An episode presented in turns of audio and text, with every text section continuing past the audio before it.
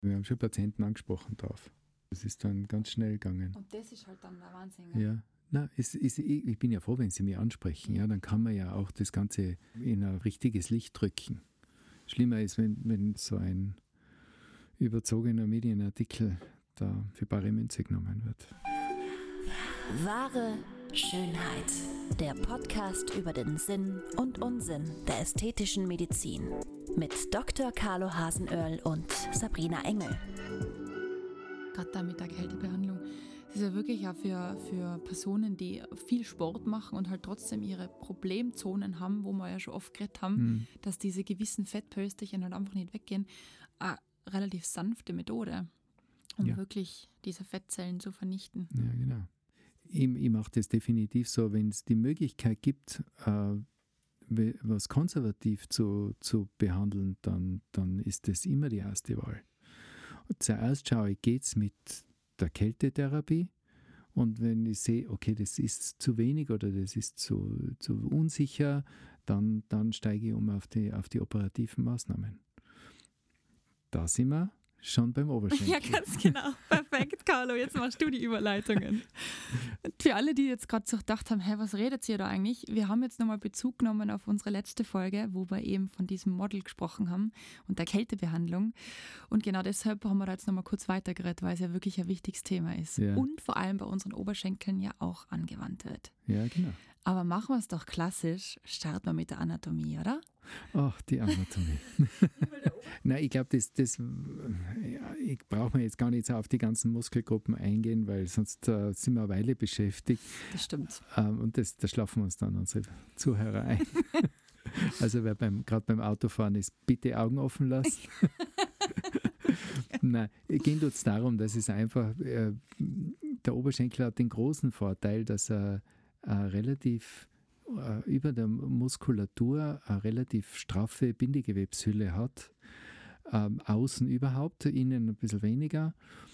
Und, und besonders im äußeren Bereich ja die, die, äh, die Haut auch recht, recht stabil ist im Normalfall. Mhm. Und für mich ist das sozusagen die, die ideale Stelle äh, für eine Korrektur mittels Absaugung, die Oberschenkelaußenseite. Ja. An der Oberschenkelinnenseite schaut es ein bisschen anders aus, da ist die Haut einfach wesentlich zarter, äh, das äh, Unterhautfettgewebe auch feiner meistens, ähm, äh, super Stelle auch für Eigenfetttransplantationen, also wenn man jetzt irgendwo anders da, ein Fettgewebe braucht, um ein Defekt zu füllen oder Symmetrie auszugleichen, dann nehme ich das sehr gern von der Oberschenkelinnenseite, weil das einfach von der Konsistenz her ganz anders ist.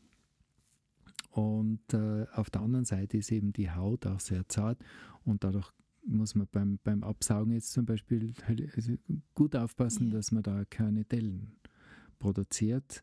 Dann nehme ich jetzt zum Beispiel lieber eben diese Kältetherapie, weil ich dort einfach ein gleichmäßigeres Ergebnis kriege. Oder die Wahrscheinlichkeit, dass es Unregelmäßigkeiten gibt, geringer ist. Okay. Aber sprich, wir haben den Oberschenkel, wir haben eben wie gesagt eine Innen-, eine Außen-, eine Vorder- und Hinterseite. Mhm. Außenseite geeignet für die Fettabsaugung, Innenseite auch, aber etwas schwieriger, eher auf Kältetherapie. Macht man an der Vorder- und Hinterseite auch Fettabsaugungen? Weil ich glaube, da ist ja auch vom muskulären her weniger Platz für Fett, also rein Genau, von Anatomie her. Genau. Oder?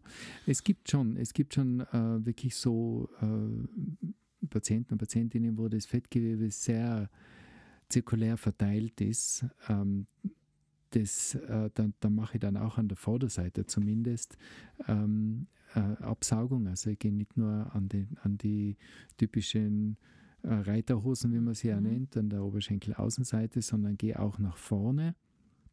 Vorne ist halt wieder flächig, überall was flächig ist, muss man eben gut aufpassen, dass man keine Unregelmäßigkeiten hineinsaugt. Aber das geht eigentlich schon ganz gut. Also Okay. da kann man das mit der Absaugung eigentlich ganz gut lösen. Auf der Oberschenkelrückseite ist eigentlich wirklich wenig. Ja. Und da ist auch mit der Muskulatur ein bisschen kritischer, also da sauge ich nicht gern ab. Es gibt auch eine Stelle, die nennen die Amerikaner Banana. das ist dieser Wulst unter der horizontalen Gesäßfalte. Okay. Ja, also dort, wo Ja. quasi das Gesäß aufhört. Deshalb Banana, ja, schaut so aus, Ja, das ist ein bogenförmiger Wulst. Da ist also das Gesäß, dann kommt diese horizontale Gesäßfalte, Ja. die Po-Falte, also Ja. nicht die vertikale in der Mitte, sondern die Die horizontale. immer weiß bleibt, wenn man im Sommer, Ah, genau, je nach Po-Größe. je nach Po. Und, und dann kommt die sogenannte Banane. Das ist ein kleiner Fettbacken ähm, unterhalb von, von dieser Gesäßfalte. Und ich höre, oft wollen die Patientinnen, äh, dass man diese Banane wegnimmt. Ich warne immer davor, weil ähm, dann sackt das Gesäß ein bisschen ab. Ja, klar. Das ist wie eine Stütze, das ist wie ein Bankel, auf dem das Gesäß liegt. Ja? Und, Herrlich, und man kann es ein bisschen reduzieren, aber man muss wirklich vorsichtig sein mit dieser Banane, dass man da äh, nicht überkorrigiert, sonst verändert man die, die Kontur ja. negativ. Also das ist ein bisschen kritisch. Weil das, diese Banane würdest du dann absaugen. Ja. Also nicht rausschneiden. Nein, die kann man absaugen. Okay, ja. Ja. Also blöd gesagt, diese Haut, die Schale der Banane, die würde dann wirklich ganz lätscher drunter hängen. Auch? Na, die, das ist nicht so viel. Okay. Aber, aber die, die Haut drüber, eben das Gesäß selbst, da verstärkt sich dann diese horizontale Gesäßfalte. Also da muss man, ich will nicht sagen, dass es nie geht, gell? aber Mhm. man muss wirklich ganz vorsichtig sein. Weil oft ist da die Kontur gar nicht schlecht. Meistens muss man oberhalb von der Gesäßfalte ein bisschen reduzieren, ein bisschen absaugen, um einfach die, die, die Rundung zu betonen, betonen vom Mhm. Gefäß, Gesäß, Entschuldigung. Aber, aber äh, drunter da eben, wie gesagt, da muss man zurückhaltend sein. Okay, aber theoretisch, wenn er dann wirklich da, das Gesäß dann auch nach unten wandert, braucht man gleich Po-Straffung an. Und das ist Richtig. ja, Und das ist auch nochmal ein heißes Thema. den, das Gesäß, ich habe mir jetzt Ja. gerade gedacht, nimmt Ah. man das zum Oberschenkel dazu oft? Nein, oder? das, ich, da, ich glaube, da habe ich zu viel Thema. dazu zu sagen. Ah, okay, das machen wir eine neue Folge Ja. dazu. Da müssen wir wirklich eine eigene Folge machen, weil das ist auch für mich so ein bisschen, ähm, wie soll ich, für mich völlig unverständlich, warum das so vernachlässigt wird. Ja, Also, wie viele Frauen ihre Brust korrigieren und wie wenige eigentlich ans Gesäß denken. ja. Okay, ich- ich- tatsächlich ja. nicht so oft. Und, und Mhm. äh, das ist allein schon für die Harmonie irgendwie- irgendwie schaut. Und, und ähm, das ist ganz interessant. Ich kann es nur dadurch erklären, dass man sich halt von vorne eher sieht als von hinten. Ist lustig, weil jetzt gerade aus der Trainerwarte ist es genau umgekehrt. Welche Übungen sind für den Po gut? Was kann ich für den Po Genau. machen? Wie viel Stiegen Ja. soll ich steigen? Aber Liegestütz für den Brustmuskel zum Beispiel, bei der Frau zumindest, eher vernachlässigt. Ja, vielleicht, vielleicht uns hat's damit zu Ja, genau. vielleicht hat es auch damit zu tun, dass, dass, äh, dass man eher das Gefühl hat, am Gesäß kann man selber arbeiten, Ja. an der Brust nicht. Mhm. Das mag schon sein. Aber es gibt dann oft so den, den Status, wo man sagt, okay, das geht jetzt einfach nicht mehr, weil da ist die Muskulatur zwar gut, ja. aber die, die Fettverteilung und der Hautmantel hat sich so verändert, dass es einfach nicht mehr ohne Korrektur geht. Aber jetzt sind wir schon im Gesäßbereich. Machen wir jetzt. Gesäß oder Oberschenkel? also, Nein, dem Gesäß, kommt Gesäß- eine eigene dann Folge. machen wir eine ganze wir Folge, machen. ja. Und dann machen wir vielleicht auch noch eine kleine Umfrage davor. Also, falls jetzt schon jemand die Ohren spitzt, her mit den Fragen zum Gesäß. Ja, genau. Okay, ja. Also, Banana. Ja, das war einfach, das ist eh schon ein bisschen ein Ausflug ins Gesäß. Äh, Ja. Das, das schließen wir jetzt auch ab. Ähm, es gibt natürlich dann nach der, nach der äh, reinen Fettreduktion das Problem der Haut. Mhm. Und nirgendwo ist das Thema Zellulite ein äh, wichtigeres Thema als am Am Oberschenkel. Oberschenkel, ja, da ist es Ja. eigentlich wirklich am ehesten, ja. Genau.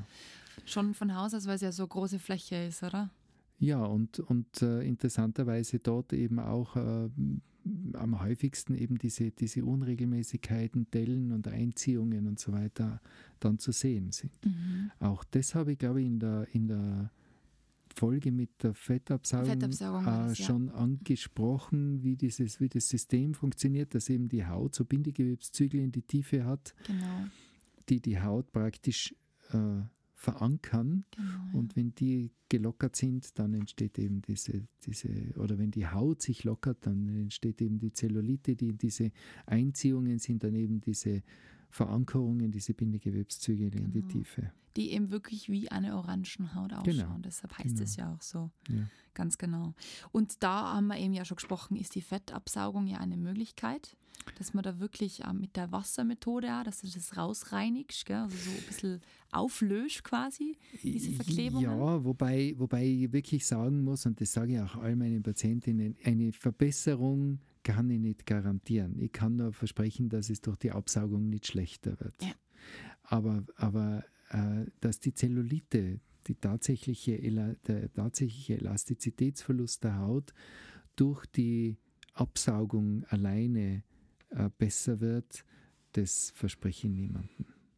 Weil wir ja wieder gesagt haben, eben, es ist ja oft auch wirklich genetisch bedingt. Also die Haut ist ja schon so programmiert. Das ist ja so ein Punkt, wo man wirklich nicht die Welt tun kann. Aber man kann sie eben, wie du sagst, zumindest stoppen. Das ist ja auch schon mal positiv, finde ich. Ja, und das Stoppen passiert ja nicht nur jetzt eben durch, durch Absaugung oder ähnliches, sondern eben auch durch Training, durch Bewegung, durch äh, Massagen, dass einfach wirklich die Durchblutung in der Haut verbessert wird, durch gewisse Ernährungsumstellungen, dass einfach der Flüssigkeitshaushalt äh, reguliert wird, dass sich nicht so viel Flüssigkeit ins Gewebe einlagert, dass man auch einmal eben, äh, wenn man jetzt zu, zu Flüssigkeitseinlagerungen neigt, dass man dann auch zumindest in der kühleren Jahreszeit mit, mit Stützstrümpfen arbeitet und so. Das, Genau. diese Möglichkeiten muss man einfach alle ausschöpfen. Und als allerletzte Option gibt es dann eben die operativen Eingriffe. Die Straffung sozusagen. Richtig. Und überschüssige Haut quasi eigentlich entfernt wird. Genau. Ja. genau. Und die kann man am Oberschenkel tatsächlich auch überall machen oder hast du so wie am Oberarm zum Beispiel die Innenseite?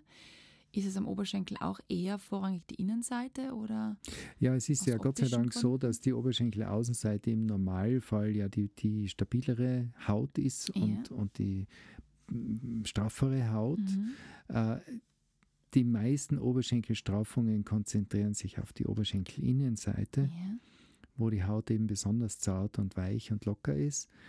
Und diese typischen Bäckchen an der Oberschenkelinnenseite, so oberhalb, äh, knapp unterhalb von der Leiste, Ja. äh, die ja auch oft mechanisch wirklich ein Problem darstellen, wenn die, wenn man, wenn die Oberschenkel reiben. Oh, ja. Und, und äh, das geht ja oft so, dass die Patientinnen dann oft im Sommer wirklich wund sind in der Mitte, weil, Wahnsinn, sie, ja. weil das so reibt aneinander. Und äh, da kann man eben das Volumen reduzieren. Dann besteht aber wirklich das Risiko, dass der Hautmantel zu groß bleibt. Und dann geht man her und nimmt einfach einen Streifen von dieser Haut weg. Dazu macht man einen Schnitt in der Leiste, also in dieser Beugefalte Mhm. von vorne, von der, von der Vorderseite äh, in, an der Oberschenkelinnenseite durch bis in die untere Gesäßfalte. Okay, ja. Das ist ja dann eigentlich relativ gut versteckt Anführungszeichen. Genau, darum geht es ja auch immer, dass diese Narben wirklich gut versteckt sind. Und äh, man, es gibt dann dieses System wie bei den Oberarmen, dass man zuerst die Haut wirklich ganz entfettet, Mhm. also das Fettgewebe her- heraussaugt und dann Ja. einfach den Haut, äh, an, die, die Haut abzieht oder entfernt und das, äh, die Strukturen drunter stehen lässt und das dann rafft. Das, der Unterschied zum Oberarm ist, da gibt es eben auch die Möglichkeit, eben gibt es äh, den, in erster Linie den Zugang äh, in der, in, mit einer horizontalen Narbe in der Leiste. Ja. Und ähm, was ähnlich ist wie am Oberarm ist, es ist halt die Leiste, eine sehr zart, äh, zarte Haut. Äh, auch die Oberschenkelinnenseite oder dann hin zu den Schamlippen ist, ist die Haut Mhm. auch sehr locker und sehr weich. Und man muss also da schon ein bisschen dafür sorgen, dass das Ganze in der Tiefe gut verankert ist. Sonst kann das äh, passieren, dass diese Narbe im Laufe der Jahre dann immer weiter nach unten wandert. Oh Gott, ja, das ist, will man ja dann auch nicht. Ja, genau. Die soll ja dort bleiben. Und äh, das ist ja eben, wie gesagt, eine bekannte Komplikation, dass die Narbe sich da ein bisschen an die Oberschenkelinnenseite nach unten verlagert. Um das zu verhindern, wird sie eben, also ich verankere sie in der Leiste, in, im Lei, am Leistenband. Also, Also einer annähen festen- quasi, ja, oder? genau. Mhm. Ich, ich nähe das fest an einer tiefen Struktur, ähm, an einer sehr straffen, an einem straffen Band in der Tiefe. Das Leistenband, das ist einfach Bindegewebsband, oder? Ja, das ist ein Bindegewebsband, das ist so ein flächiges Band, das sich vom, vom, äh, vom Schambein äh, nach außen bis zum, bis zum Beckenkamm Ja. zieht. Und das quasi ja auch so wie ein Auffang, ein Teil diese, dieses, ähm, dieser Struktur äh, darstellt, die, das, die den, den Beckeninhalt auffängt sozusagen. Und äh, der Leistenbruch zum Beispiel äh, entsteht dann, wenn eben eine Lücke im Leistenband zu groß wird Mhm. und eben dann äh, vom Beckeninhalt nach unten durchrutscht. Ja. Da muss man eben diese Bruchlücke verschließen. Aber das ist ein sehr stabiles Band und an Mhm. dem versuche ich dann immer diesen, die Oberschenkelhaut zu verankern, um zu verhindern, dass die Narbe nach unten wegwandert. Wird direkt dort angenäht, okay. Ja. Das ist jetzt der Teil direkt an den Adduktoren quasi, an den inneren Genau. Oberschenkelmuskeln. Mhm. Wenn das jetzt aber wirklich, ähm, weil der Quadrizeps, die Vorderseite des Oberschenkels, der geht ja vor bis zum Knie. Genau. Da vermutlich wirst du auch äh, einen Schnitt setzen. Genau, Oder? da mache ich an der Oberschenkelinnenseite ähm, einen Schnitt. Also wenn man den, man kann den äh, Schnitt an der Oberschenkelinnenseite allein auch machen, dass man also so wie am Oberarm so eine Spindel, Hautspindel rausnimmt. Ja. Meistens kombiniert man. Das heißt, man, man wird den horizontalen äh, Schnitt in der, in der Leiste machen und äh, praktisch dann den zusätzlichen Längsschnitt an der Oberschenkelinnenseite. Also praktisch eine T-förmige Narbe hat man dann. Und Okay, äh, ja. das macht man je nach Ausdehnung, wenn das also, wie du sagst, bis zum Knie runter geht, dann bleibt einem gar nichts anderes übrig. Dann braucht man diese zusätzliche Narbe Mhm. an der Oberschenkelinnenseite.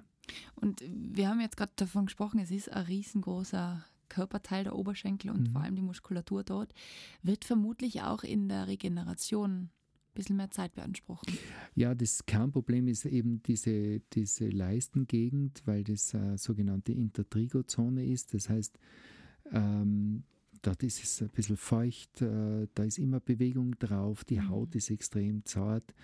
Ähm, das braucht grundsätzlich ein bisschen länger, bis es heilt. Und ich habe dann sehr, sehr oft die Patientinnen da und die sagen, schauen Sie mal, die Narbe ist rot und die ist immer noch rot und und äh, die sieht man gut, besonders wenn ich mich vorbeuge und so. Das dauert ziemlich lang. Ja. Mhm. Das blasst f- eigentlich in den aller, allermeisten Fällen ab, aber es dauert. Ja, okay. Und äh, der ganze Hygiene, das ganze Hygieneprogramm muss man natürlich abschließen. Ich kann keinen. Verband ansetzen. Ich versorge es natürlich auch wieder sehr oft mit Tape, sondern Ja. manchmal auch mit einer Miederhose. Das kommt darauf an, wie gut es äh, sich machen lässt.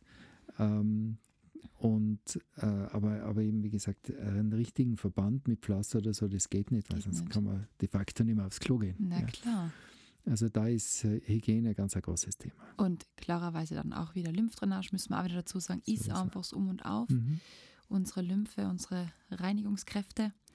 Mm, Nach der Operation bleibt man dann ähm, bei euch im Haus?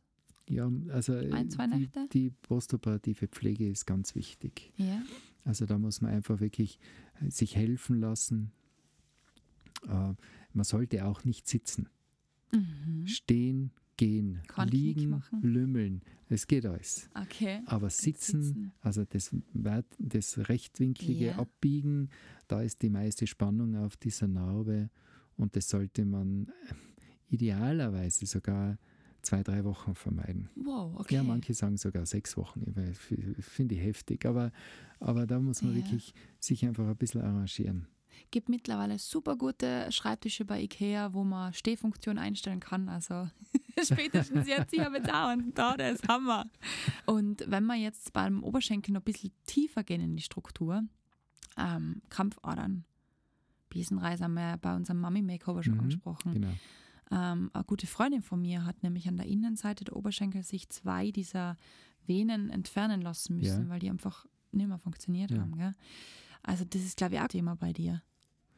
Bei mir eigentlich nicht so. Ja, Okay. also ähm, ich würde mir jetzt nicht als Venenspezialist hinstellen, Ja. das wäre jetzt wirklich vermessen. Ja. Ich habe viele Venen operiert in meiner Ja. Ausbildung, aber, aber es gibt Venenspezialisten. Es gibt äh, die Gefäßchirurgen und die Phlebologen, die also zuständig sind für dieses Venensystem. Ja.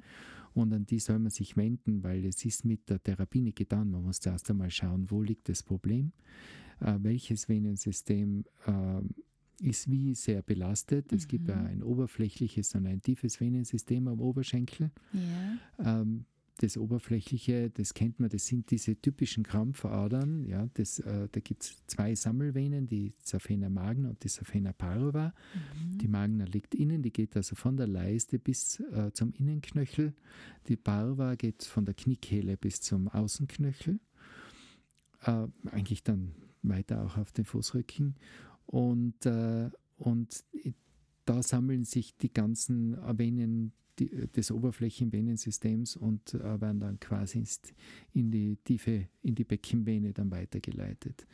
Und äh, das ist eben Krampfadernareal und ähm, das muss man einmal konservativ, kann man das lang konservativ behandeln und wenn es gar nicht mehr geht, wenn die Klappen kaputt sind, das haben wir ja auch schon Ja, besprochen. Also wenn diese diese. Ventilsysteme dann mehr dicht sind, dann muss man die Vene auch wegtun. Aufschnippeln. Okay, aber vorrangig jetzt in deinem ähm, Berufsalltag geht es um die Fettabsaugung, die Kältetherapie, die Straffung Genau. um, am Oberschenkel, jetzt wenn wir bei Ja. dem Thema sind. Können wir ganz kurz auch über die Kosten sprechen? Was, was zahlt man für so eine Oberschenkelstraffung? Weil das ist ja eine Wahnsinnsprozedur. Also äh, das ist ja jetzt nicht einfach eine Muttermalentfernung. nicht wirklich. Ja, ähm, ich habe jetzt den, ich habe jetzt, äh, das, das klingt jetzt blöd, aber ich habe den Preis wirklich nicht im Kopf. Ja. Aber ähm, Du bist ja auch für das Medizinische verantwortlich, das ist eh klar. genau, wir haben ja auch das schon einmal besprochen Ja. mit dem Philipp da in der Folge. Philipp, du musst ja. wieder mal vorbeischauen bei uns. Na, weil da findet man natürlich wieder im Internet von 3000 bis 6000 alles. Mhm. Muss man schon auch wieder differenzieren eben. Ist Aber genau in dem Range würde ich es auch betiteln. Ja, Okay. also äh, drei bis sechs bis sieben muss man rechnen, je nach Ausdehnung. Ja, und, äh, ich habe jetzt, wir reden jetzt eh schon die ganze Zeit über die vielen Optionen, die es da gibt. Ja, ich meine, ähm, natürlich, wenn man nur mit, mit dem Fettgewebe arbeitet, fängt es bei, bei äh, 1300 Euro an, Ja. aber, aber das geht dann eben immer weiter und, und eine, eine ausgedehnte operative Korrektur mit, mit einem T-förmigen Narbe und entsprechender Nachsorge und intensiver Pflege, ja, da ist man dann schon eben bei den 6.000 bis Ja. 7.000. Das geht nicht anders. finde ich wieder cool, weil mal das wieder zeigt, dass du da jetzt nicht in Produkten denkst, sondern wirklich das individuell angehst immer. Aber man kann es ja auch wirklich nicht sagen, wenn das jetzt nur der kleine Fettbolster ist oder von mir aus 10 Zentimeter. Das ist einfach immer individuelle Geschichte. Aber wenn Genau. wir sagen, von 1300 zu einer kleinen Fettabsaugung bis 6.000, 7.000, so, das ist die Range, oder? Sowas in, dem, in der Größenordnung, ohne, ohne dass ich mich festnageln ja, lasse. genau. Das, das ist ganz wichtig als Kleingedrucktes dahinter. Hm. Ähm, ich möchte an dem Punkt auch drei Dinge anbringen, ähm, die ich aus meinem Alter kenne. Generell, Oberschenkel ist ja so wirklich ein großes Thema bei uns Frauen vor allem. Mei, man will schöne, schlanke Oberschenkel haben, man möchte am besten ein ganz äh, kraterfreies Gewebe haben und, und das am besten noch gut durchtrainiert. Es ist immer so schwierig, weil ich habe so eine Phase gehabt, wo ich ganz viel Krafttraining gemacht habe. Und äh, nur Krafttraining, das ist einfach nicht die Lösung, weil erstens unfassbare Muskelkater, weil man will noch mehr Gewicht und man will noch mehr Wiederholungen machen und noch mehr Sätze. Das ist eigentlich genau das Falsche. Da kommst du dann zu den Wassereinlagungen und irgendwann, blöd gesagt bei uns auf Tirolerisch, sagt man, da lordet es die nachher. Gell? Na, es, da, da, äh, ganz, auch die Muskelmasse nimmt zu. Und die Ganz genau. Muskelmasse ist nicht unwesentlich. Ja? Ja. Also das, der äh, äh, durchtrainierte Oberschenkel hat einen Umfang. Ja, absolut. Und, und äh, die, richtige, die richtige Mischung aus Ausdauer, um das Fett zu verbrennen und, äh, und äh, natürlich schon auch ein bisschen Kraft ist, ist, Körpergewicht am gar besten. nicht, das ist gar nicht so einfach. Mhm. Ja. Nichts zu tun ist der falsche Weg, Ganz genau. aber, aber äh, das richtig zu machen, da braucht man wahrscheinlich schon wirklich jemanden, der einen da beratet. Absolut, man muss herausfinden, wie seine Körperzelle aufgebaut ist, Mhm. oder? Also wie viel brauche ich Ausdauer, was, was brauche ich an Kraft? Ist es eher die Kraft, Ausdauer, Eigengewicht? Ist ganz schwierig. Also so einfach blöd drauf lostrainieren, wie ich das damals gemacht habe, das ist einfach keine Lösung, weil Ja. macht man im schlimmsten Fall eigentlich mehr hin, als dass es gut tut. Ja. Aber es gibt eben drei Dinge, die mache ich, um den Körper einfach fit zu halten und vor allem den Blutfluss anzuregen. Das nächste Mal bitte, liebe Leute, statt einen Lift einfach die Stiege nehmen.